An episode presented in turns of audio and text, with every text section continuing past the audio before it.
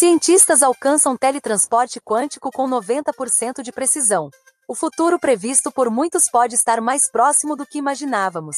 Os cientistas fizeram um avanço importante e conseguiram teletransportar informações quânticas de alta fidelidade a uma distância total de 44 quilômetros, gerando expectativas porque isso significa que eles estão cada vez mais próximos de fazer uma internet quântica super segura e super rápida.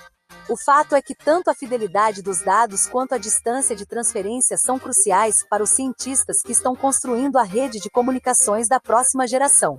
Nos últimos avanços, a equipe de cientistas alcançou um nível de precisão de dados de mais de 90% com suas informações quânticas, que eram enviadas por meio de extensas redes de fibra ótica semelhantes ao sistema atual da internet.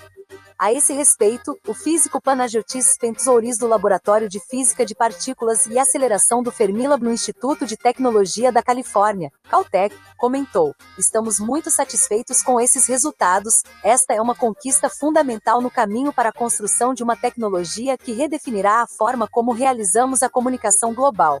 E embora os cientistas reconheçam que o emaranhamento quântico e o teletransporte de dados são uma ciência complexa que ainda requer mais avanços, as conquistas recentes são encorajadoras porque estão cada vez mais perto da rede se tornando uma realidade e com as características fascinantes de aumentar a velocidade do poder de computação. Desta forma, a internet quântica seria ultra segura contra tentativas de hacking. Além disso, os cientistas acreditam que, por enquanto, as redes quânticas na internet vão atuar como extensões especializadas da internet clássica, ao invés de uma substituição completa.